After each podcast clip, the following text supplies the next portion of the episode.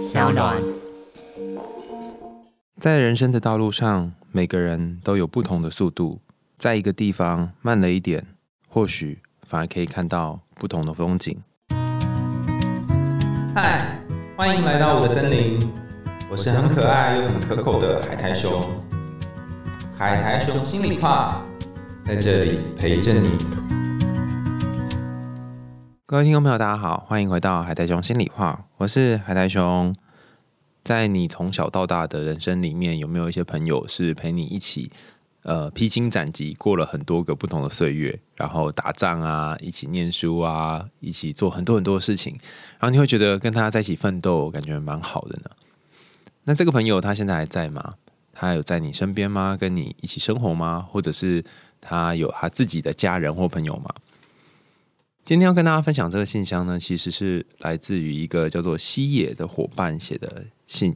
那他在写这封信的时候，谈到他的朋友跟他相处的过程，其实一直以来都是像这样战友的关系，只是不知道为什么他后来有一种被丢下来的感觉。那如果你也有被这种朋友丢下来，很像哎半路丢包哦，他就自己先走了的感受，甚至是你曾经也想，到底是我丢下他呢，还是他丢下我呢？有点不太确定。那今天这个信箱，或许你就可以看到说，哦，原来我要怎么样从那个被丢下的感觉当中，或者是被朋友不知不觉的就消失，不论是他消失哈，或是呃你无法再联络到他之类的，这个情绪里面慢慢的走出来。大家可以找一个舒服的位置。那我们要来听听今天由西野写来的这封信。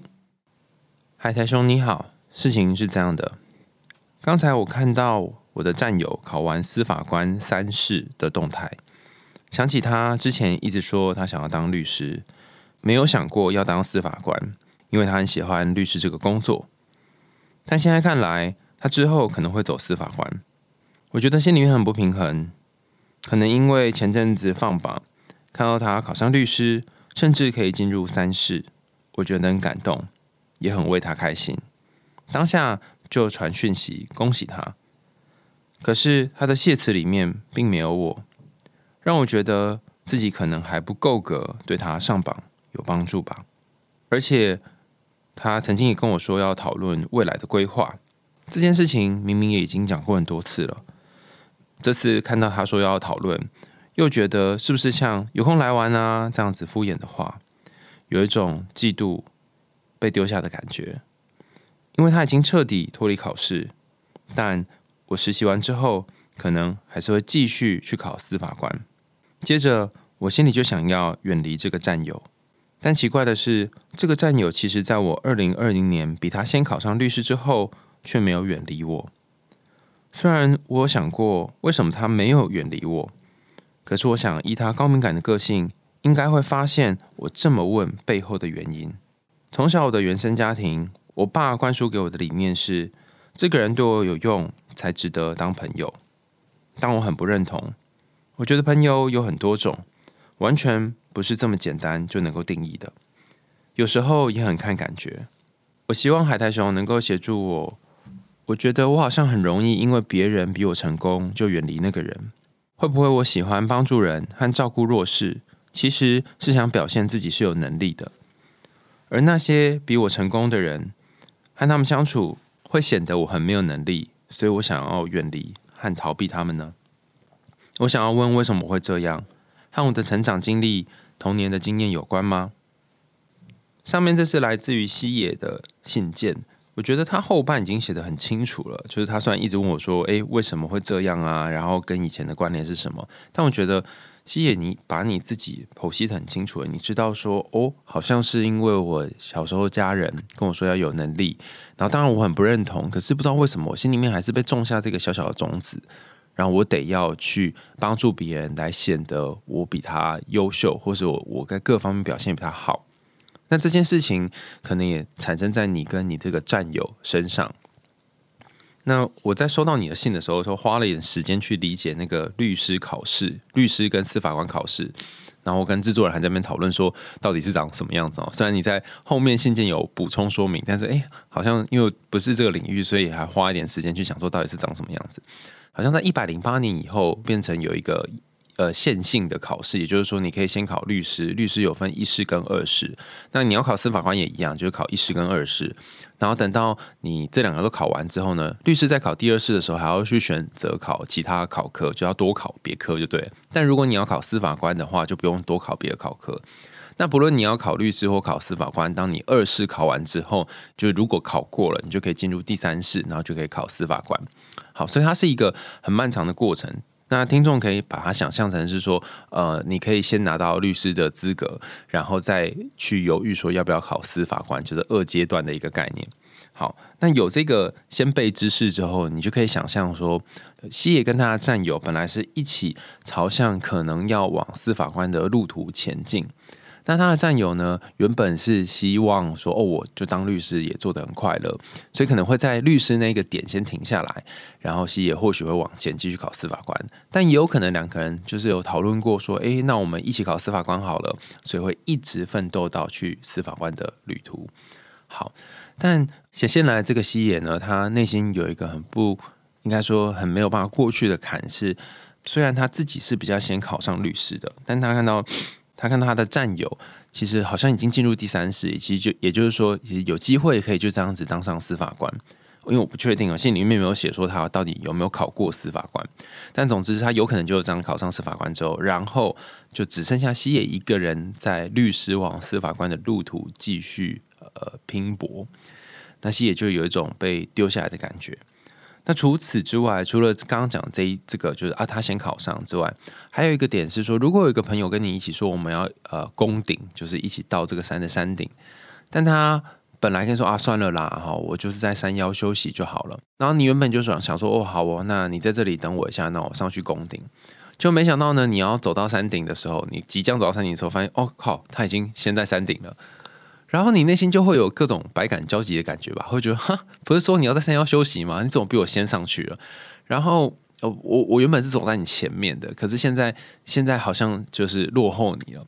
所以这里有很多复杂的感受，除了被丢下的感觉，还有输了的感觉、落后感，甚至是不守信用的感觉。哎，你怎么跟原本讲的不一样？而且在这整个旅程当中，其实如果是两个旅伴，然后一起经历这很艰辛的过程，我相信考律师是非常不容易，因为你要很多时间在念书。然后我我身边有些朋友，他可能是花了两年、三年，甚至五年都在准备这个考试，那个录取率超低哦，可能十趴到一趴之间哦。所以据说这几近几年更低，所以这是很很辛苦的一个旅程。但是在这么辛苦的过程当中，跟你一起呃并肩奋斗的这个战友。他竟然就这样子先考上了，你会你会有一种就内心这个比较会哎，不知道为什么哪里就是打不开这个结。那除此之外呢，还有他竟然在最后说啊谢谢大家的时候，没有把你也谢进去，你就会觉得嗯，那我到底算什么？我难道在这条路上都没有帮上你任何忙吗？好。那这是以上我理解这封信件，就是西野写来信件里面的内容。希望我没有没有理解错误。那如果有错的话，也也欢迎西野跟我说，就是我哪里有呃理解的跟你想表达的不太一样。好，那我们接下来进入就是说，如果你有类似的状况，就是说哎，你觉得被朋友丢下，或者是在这条路上他竟然没有感谢你，那你心里到底是发生了什么事呢？首先我要帮西野按一个大大的拇指赞哦，因为他其实把自己看得很清楚。他说，他从小到大就是家人会跟他说，要你要选择那些对你有利用价值的人当朋友。反过来，什么样的人会跟你当朋友呢？就是你对他有利用价值。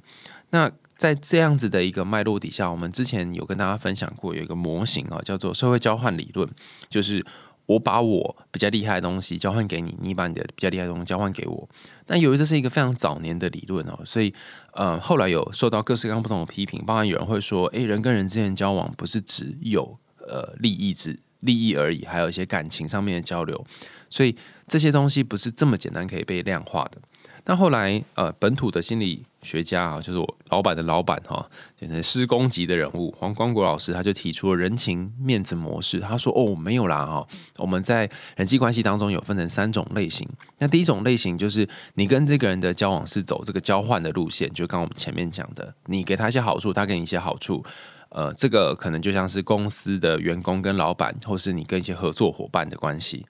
那另外还有一种关系呢，它是。呃，纯粹感情上面的交流，比方说有些家人，他就是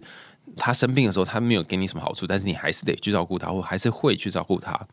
那甚至一些比较亲近的人，就是走这个情感的路线。那还有一种是混合的模式，就是介于这个呃情感跟工具工具性的就是交换之间，就介于中就混合式的。那他从当中就谈到说，有些时候我们会为了维系面子而做出一些行为，有些时候我们会为了不要丢脸而做出一些行为。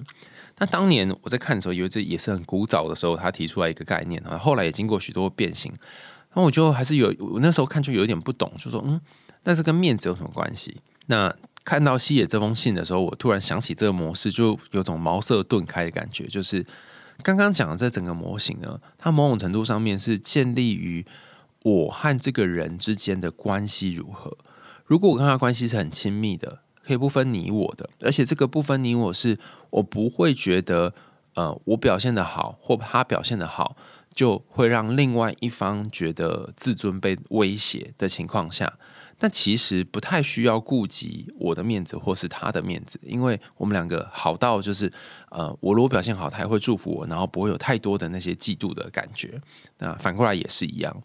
可是当如果我跟他的关系还没有好到那种程度，或者是我心里面有一个坎还没有过去的时候，我觉得很容易因为他的表现比较好，或他哪里比我擅长或优秀，我心里面就会觉得有点不是滋味。甚至是我也需要为了他做出一些呃维系他面子或维系我面子的行为，比方说，我可能考上律师的时候，我为了维系他的面子，我可能会呃不要表现的那么夸张，甚至是我会比较谨慎一点，因为我知道他很在意这件事。好，那从上面这整个呃有关于人情跟面子的讨论呢，我们就会知道说，诶，其实我跟一个人关系如果呃，没有太好的时候，可能我就要在意比较多的细节，而这些细节，嗯，可能是为了维系我们两个之间这个表面上面的状态，好啊？那我们再回来看西野跟他的这个战友之间的关系。西野谈到一个很重要的点，在于说，因为他家人是这样教他的嘛，虽然他很抗拒、很讨厌这件事，但他发现当年他先考上律师的时候，其实对方没有远离他，然后他也没问，因为他。想说对方可能很高敏感，会知道，那会知道什么呢？我就帮西野补充一下哈，我还猜，呃，对方可能会发现你这样问，是因为第一个是你担心他会远离你。第二个是你心里面有一个价值观，是如果这个人呃没有利用价值了，或者这个人呃比我厉害了，那为了避免后续的种种自尊上面的威胁，我们刚刚前面谈到的，我就先远离他等等。好，你心里面有一些种种这些假设，所以如果你问了，就代表说你可能也会等到假设当年是他先考上律师的话，你也会做出类似的事情。好，所以在这样一个呃结构底下，我们可能多少就会看到说，西野跟这个战友之间呢，他虽然是战友，可他好像又多了一点点类似战的感觉。就是我和你算是一起并肩打仗的，但如果真的遇到大难临头，我会 cover 你吗？或是我会在旁边帮你挡子弹吗？还是说我还是会有那种我比你优越，或是你比我优越的感觉呢？我不确定这样子的一个关系是在呃在哪里会容易显现，但我可以讲我自己的经验，就是我记得我之前念男校的时候，在高中的时候，我常常会觉得某些男生他就是比我优秀或比我厉害，然后他就是走在前面，然后你在他旁边就有一种你好像小弟的感觉，不知道为什么就觉得自己呃缩成小小的，然后他好像就很厉害，然后你就会有种自卑的心情，就觉得说哦他好像是老大，然后我好像旁边的跟屁虫。但是反过来，也有一些情况下是会，我觉得我在这场面里面是主导全局的，然后对方是小弟的感觉。尤其是跟男生相处的时候，特别会有这种 feel。那比较少会有那种 body body，就是我们两个是在平起平坐的感受。那我第一次感觉到这个感受呢，是前几天我去跟刘轩轩哥录音的时候，哈，他就谈到他自己的经验，然后我谈到我经验。我第一次感觉到我跟一个男性相处的时候是蛮平等的。那我后来在想说，这件事情是怎么发生？除了他呃很温暖，然后他很对我的事情很好奇之外，我觉得还有一个点就在于说，我好像跟高中的我去想事情的方式有点不一样。高中的时候，我就会觉得说，好像他功课比较厉害，比较会打球，或者是呃就是比较帅之类，家里有钱就会比我厉害很多很多啊。每一个每一个都是一个具体的指标。但昨天在跟轩哥录音的时候，我突然发现一。好像每一个人他在不同的地方都有一些擅长的位置，他就很难说，呃，有一个人完全赢过你。比方说，呃，可能轩哥他现在有自己的公司，然后有家庭有小孩，然后好像各方面都很厉害，然后是一个令人敬仰的对象。但他结束的时候就是说，啊，我好希望可以跟你一样回到呃三十岁的三十几岁这种年轻的的生活，然后我想要有这样子健康的身体。那我虽然内心也觉得说，我没有我没有这么健康的身体了，哈，但是但他这样想，就觉得，哎。好像有些地方也是他他向往的，然后反过来，他身上也有我向往的地方。我希望五十岁的时候还可以跟他一样这么有活力，然后产出这么多的内容。所以在你跟对方相处的时候，你会慢慢感觉到说，有些东西是只有你有的，有些东西只有他有的。那刚刚我们一开始有一个比喻是，呃，你们两个一起爬山，然后他本来要在山腰，但他先倒了。这个比喻其实是错的，为什么呢？因为每个人心里面同时在爬很多座山，不是你们两个共同爬一座而已。那它有点像是说，你跟这个战友共同爬同一座，可是你在这个前进的路当中，你可能也去捡了其他座的山，然后他只是呃比你先到达你们共同爬的这一座山的山峰而已。所以要怎么说呢？就是。嗯，你如果用一条线性去做比较的话，你很容易会觉得自己好像输了对方。可是实际上，你并没有输对方那么多，因为你可能路途上你去了别别的位置。就像我们在节目一开始跟大家分享的那一段话一样，因为每个人都有不同的速度嘛，先抵达的人不一定能够在上面站很久。然后这样听起来好像这种酸葡萄。我的意思不是说它会掉下来，而是他可能看一看之后又会想要去别的地方，他不一定会站在那里。但同样的，晚抵达的人，虽然你呃时间上是晚抵达了，可是你在停下来的那个位置，可能你会看到不同的风景、不同的花草。那这一个风景跟花草是先抵达的人没有办法看到的。那也不是说你在这个地方看到景色比较好，而是你们两个人经历了不同的风景，这也造就了两个不一样的人。当你不是用一个线性的方式去比较彼此的时候，你就会比较放下心里面的那些结，因为它它是一个很难去比的东西。但如果你就是用线性去想说他一定哪里比我好，你就会觉得你想要超越对方，它就是一个 zero sum，就是零和的的状态。好，那我觉得西野很棒的是，他还有帮我们附上他原生家庭的一些经验。那我也想跟大家分享，就是很很奇怪的一件事情是说。我们长大的过程，包括我在书里面有跟大家谈说，我们都很很抗拒想要变成爸爸或妈妈的样子。我记得我大学的时候吧，那时候交一个女友，然后我那时候跟她分享说，我不想跟我爸一样，然后他就跟我讲一段话，那后来我被被我写在文章里面。他说，很多男孩在长大过程当中都不想要变成爸爸，但没想到他在长大的路途上却越长越像爸爸。然后我那时候就觉得，哦。真的，他讲这句话好好对哦，因为我很多地方就真的很像我爸，没办法救他基因嘛。那这个不想象的部分，它当然包含了你抗拒去变成的一些地方，也包含了一些你可能没有发现，然后它就存藏在你心里面的一些很有为的位置。例如像西野小时候，家人就爸爸灌输给他是说，这个人对我有用才有价值。那他当然很不想要这样子，他当然希望可以交到那种有情感交流的朋友。可是，在一些小的细微的地方的时候，还是会出现这种竞争的心情。就是说，他要对我游泳嘛，又代表说他要比我厉害。但是，他要比我厉害，我要跟他相处是为什么呢？是因为我有一天要跟上他，或有一天要跟他一样的厉害。那如果这个人跟我呃不一样厉害，或是这个人他已经落后我了，我要么就帮助他往。我这边前进，那要么呢就是遗弃他，我就去找更厉害的人相处。好，那所以爸爸讲这句话呢，有有两条可能会影响西野的部分。第一种是西野，你可能会去找比你厉害的人当朋友，他就顺着你爸爸的路线哈，爸爸说的路线，你找一些比你强悍的人，然后你就你就是在他身上面汲取一些养分，这样哈，很像是呃寄生的概念。那另外一种呢？你为了要跟你爸唱反调，你就找一些比你不厉害的人，然后让他们在你身上汲取一些养分。但有的人会觉得说：“哈，为什么要选后面这个啊？这太笨了吧！”哈，no no，你要想哦，你要让后面的人可以汲取你的养分的话，就代表说你要不断的往前进，就是要一直呃精进自己，你才能让后面的人一直吸嘛。所以你自己也要前进才行。好，那很多人是靠着为了。不要被后面的人吸干这件事情，然后增加了自己前进的动力。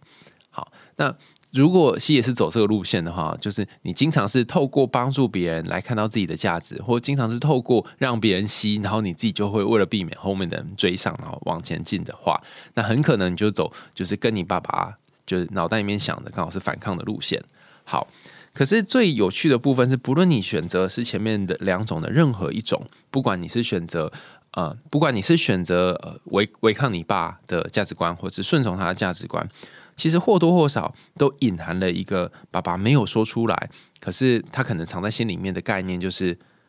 一个人跟另外一个人必定是有高下之分的。他一定不是某些地方比你好，不然就是比你差。你你你如果跟这个人相处，你一定会找到一个你属于你的位置，好像很难去找到一个平起平坐的位置。那就会如同我刚刚前面分享的，像我高中那时候一样，你跟谁相处都会有种焦虑的感觉，就会觉得哈，好像我输他还结，或者是我要带他这样子。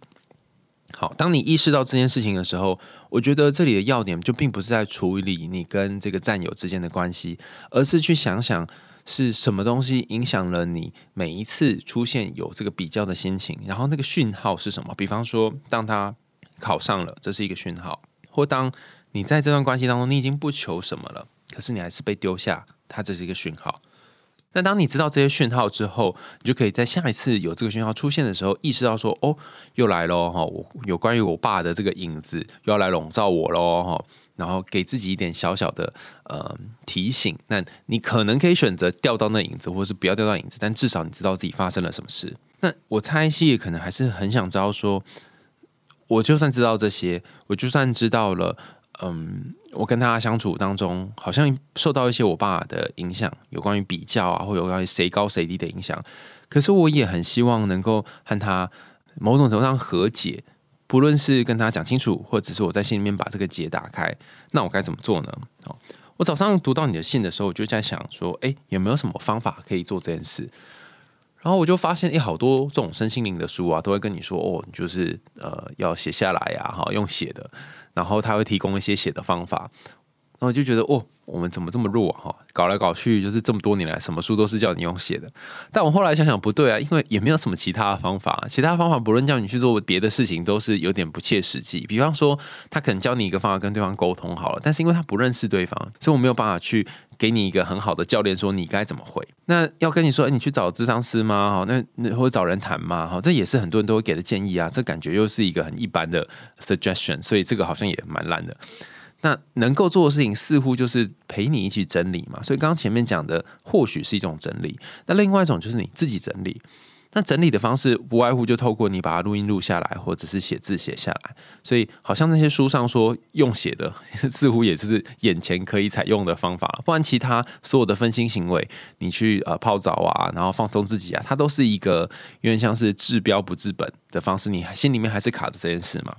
好，所以我这边要提供一个书写的格式。那我不确定是不是你的心情，但是我我试着假想我是你的心情，把它写下来。那你可以决定要不要把这封信的内容跟对方说，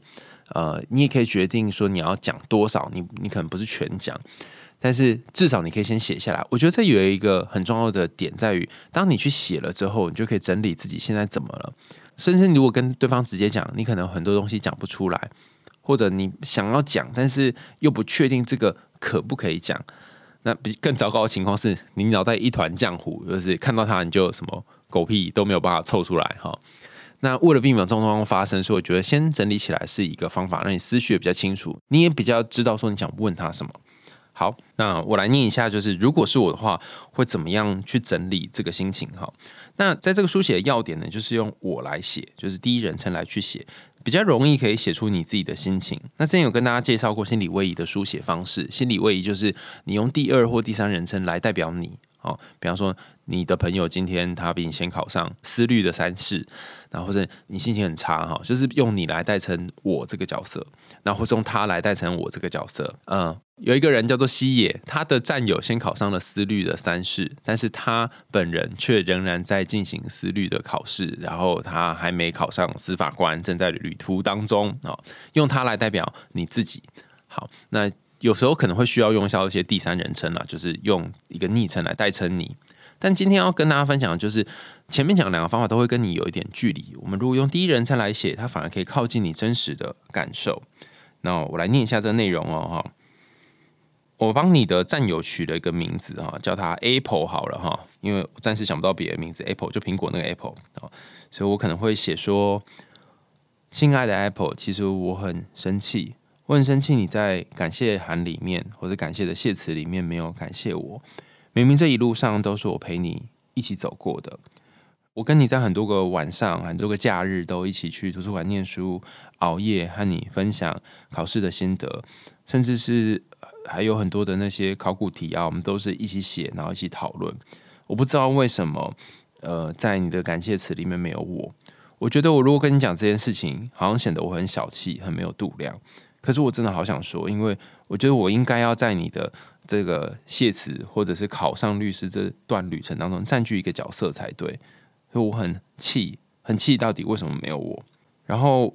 第一段的开头就是其实我我很生气哈，用其实我很生气来做做这一整段开头。那第二段你可以继续说，我不敢跟你讲的事情是，我不敢跟你讲的事情是，小时候我爸有教我说，这个人要利用价值才能当朋友。这件事情深深的影响了我，虽然我很抗拒这个价值观。我不敢跟你讲的是，我很怕你觉得是我有利用价值才跟我在一起，我也很怕。是因为我觉得你有利用价值才跟你在一起，我很怕在你考上司法官之后，我就对你完全没有利用价值了，我对你来说什么都不是。啊，我我很担心会不会在往后的旅途上面，我就要自己一个人走了。所以第二段是在讲我不敢跟你讲的事情，就是把一些你本来想告诉他，可是你可能会埋在心里面，那你可能要念给他的时候，你也不会念出来的东西是什么。然后第三段你可以写。我想了很久，用我想了很久做开头。我想了很久，还是决定告诉你，决定告诉你我的心情。因为呃，我从以前呃小时候求学到现在这些成长的过程里面，我都很在意其他人的表现和我的表现如何。我是一个好胜心很强的人，很很害怕输，所以我我一直不知道要怎么去面对我们两个之间的关系，因为我觉得我应该对你很重要。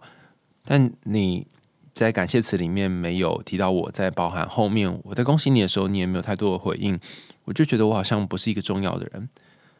嗯，其实我也想了很久，就是我要不要告诉你说我我的心情是怎么样的？但我又很很害怕去说出这些心情，因为我会觉得我是不是很自卑啊？然后我也不习惯把这些自卑表现给别人看，尤其是你又跟我一样是在这条路上一起打仗的人。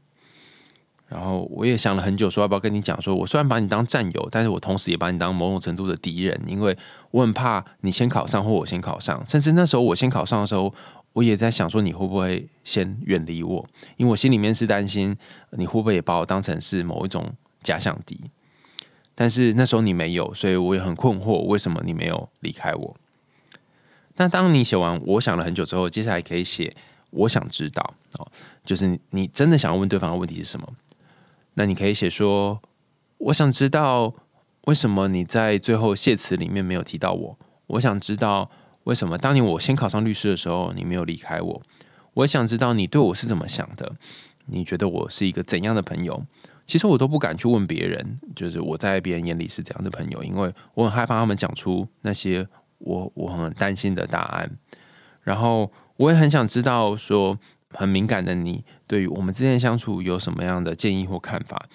因为你很敏感，然后我又是一个容易去想很多的人，所以我都我都不太敢去跟你提这件事情。但我真的很想知道。那当你讲完我想知道之后，这个知道后面一定会伴随着某些害怕，所以你也可以用“我很害怕”来当开头。我很害怕，我如果跟你讲了这些事情，你会不会就此讨厌我，甚至会觉得我是一个很怪、很糟糕的人？我很害怕跟你讲了我小时候的事，跟我家人的事，甚至是我准备考试这一段路上，我心里面其实对你有些嫉妒。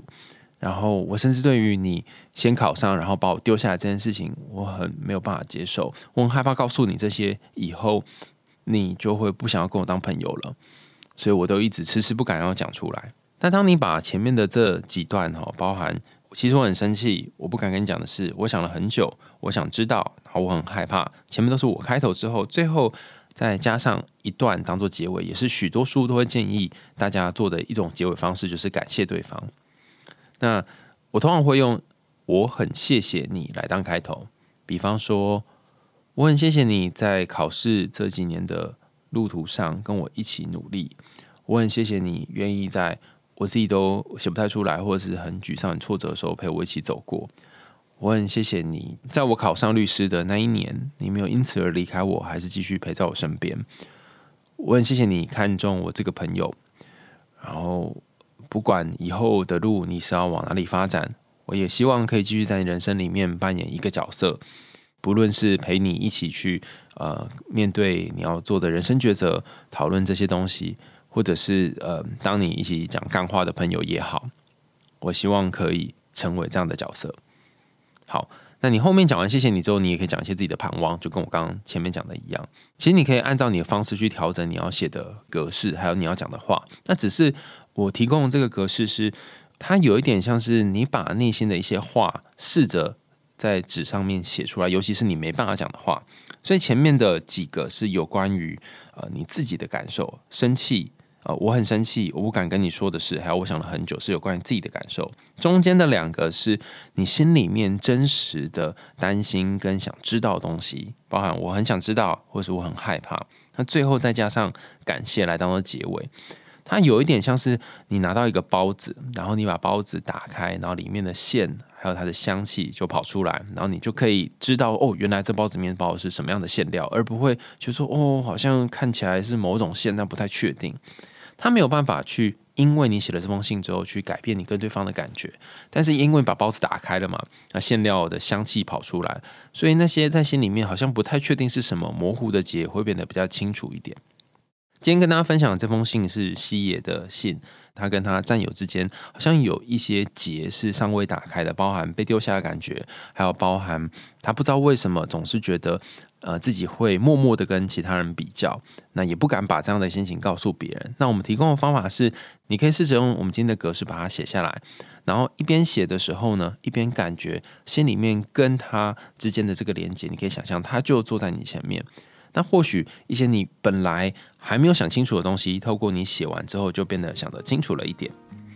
又到了节目的尾声啦，感谢大家收听，欢迎大家在 Apple Podcast 或是其他留言管道告诉我们你听完故事的想法。也欢迎大家透过 Sound 这个平台赞助我们家猫咪布瓦的罐头哦。然后最近有收到一些伙伴传讯息来跟我说，哦，哪一集里面内容哪个地方讲错了哈，然后代称或是名称、角色、故事，然后哪地方有些出彩哈。然后也非常感谢这些伙伴。那如果大家有对节目有任何想法，或者有想要改进的地方、建议等等，都欢迎提供给我们。想听更多有趣的童话故事和心理学知识吗？我们还用心里话，下次见喽，拜拜。Bye.